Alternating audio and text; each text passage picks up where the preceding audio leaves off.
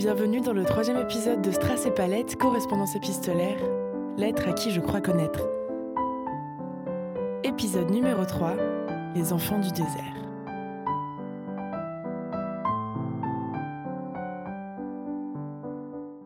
À toi que j'ai connu, je t'écris, mais s'il est possible que ces mots ne sortent jamais de cette enveloppe de papier dans laquelle je les aurais glissés.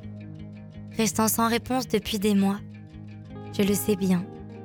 Il y a des moments où les souvenirs font défaut. Et ces feuilles, malgré leur robustesse qu'on aurait cru de marbre.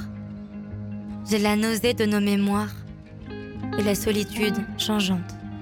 Le bruit de mes pas colle dans la neige froide. Et je peine à retrouver l'éclat de ton rire. Ces mots seront tout, presque rien. Une marque indélébile, scellée dans cet espace-temps qui à la fois nous rapproche, nous sépare inéluctablement. Il y a quelque temps, je t'avais écrit au sujet d'une autre galerie que j'avais été visiter à Strasbourg, The Art. T'en souviens-tu? Le jour où j'y suis retournée, Toufik m'accueillit avec beaucoup de joie. J'étais, comme à mon habitude, à la recherche de l'œuvre, de l'objet, qui saurait dépoussiérer mes yeux. C'est alors que je fus surprise par la disposition de plusieurs œuvres au format carré, format plutôt petit, qui, collés les uns aux autres, se mirent à me raconter une histoire fabuleuse, celle de deux enfants qui, prisonniers de leur cadre, tentent dans un ultime élan d'espoir de se retrouver. Et comme je sais à quel point tu aimes les histoires, je ne me priverai pas de te faire partager ce voyage en souvenir des enfants que nous étions. Et me voilà, comme par magie, perdu dans une petite toile carrée. Il n'y a rien de plus autour de moi que l'immensité du désert. Au loin, au centre de la toile, j'aperçois la silhouette d'une petite fille et une ombre. Mais je n'en suis pas sûre. Le soleil chauffe mon visage de perles. Je tourne la tête, j'aperçois de l'autre côté un petit garçon, lui aussi perdu, seul, au milieu de sa toile. Que font-ils ici m'interrogeai-je. Lorsque tout à coup, un petit homme à lunettes me tapa sur l'épaule et dit La collection, elle s'appelle Plage et désert. Surprise par cette voix sortie de nulle part, je compris vite que ce petit homme n'était autre que Marcos, le peintre, qui habitait sa toile. Quelle chance de vous rencontrer dis-je. C'est à quoi il me répondit. Je suis enchanté, hein. Puis, s'il y eut un grand silence. Je suis très fasciné par le vide. Je, je fais de la méditation aussi, donc le vide, c'est quelque chose qui me, qui me passionne. Marcos fixa le désert au loin et se mit à me raconter son histoire. Moi, dès, dès que j'étais très petit, j'étais super amoureux du désert et j'avais, je voulais, quand je me disais quand je serai grand, il faut que j'aille voir le désert. Il m'expliqua qu'il était juif et qu'il avait de la famille en Israël, et qu'à l'âge de 21 ans, il découvrit le désert pour la première fois. Mais ce n'est que des années plus tard qu'il franchira le cap du dialogue sur la toile. Alors j'ai relié ça avec la peinture. Je me suis dit, euh, un jour, je vais peindre les déserts. C'était un désir, je ne l'avais pas fait. Me confia-t-il. Puis euh, j'ai commencé à, à, esquisser un peu euh, une, une, collection comme ça, où le désert serait le, le personnage principal. Mais il n'y avait pas de personne à ce moment-là, c'était que le désert, que l'espace. Parce que moi, je, je, suis, je suis fasciné par la liberté du désert, par le silence, par la, le calme. Et sous mes pieds, je pouvais sentir les textures granulées du désert.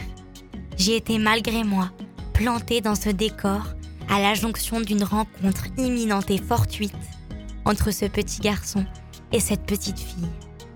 Je lui demandai alors comment cela était-il possible que ce sable sous nos pieds soit aussi doux et chaud que le sable que je connais?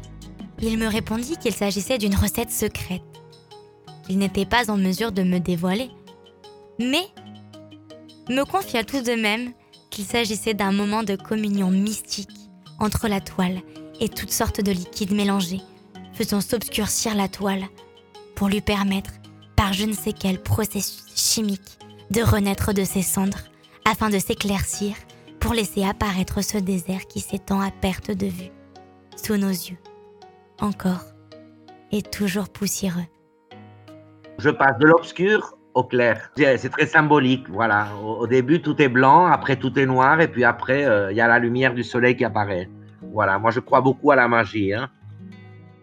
Ce qui réveilla en moi une vibration qui me semblait avoir disparu depuis longtemps.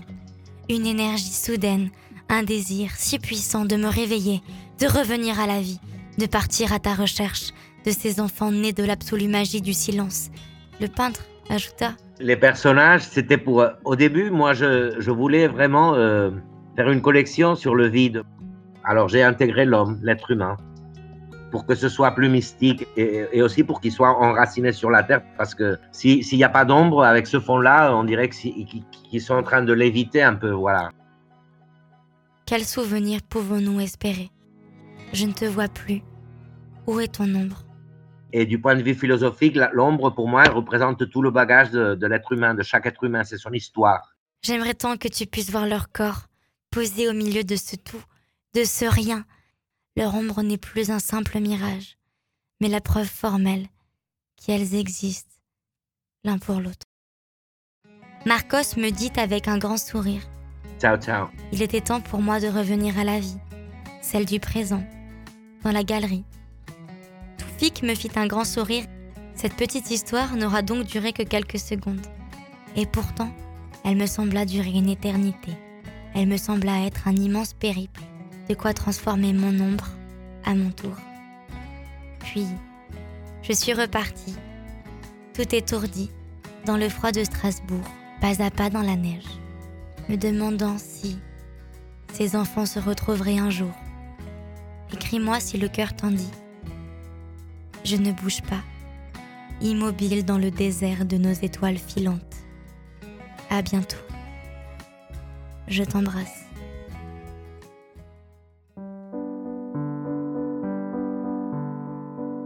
Vous venez d'écouter le troisième épisode de Strass et Palette, correspondance épistolaire, lettre à qui je crois connaître. Vous pourrez retrouver les œuvres de Marcos Srien à la galerie The Art. À bientôt pour un nouvel épisode.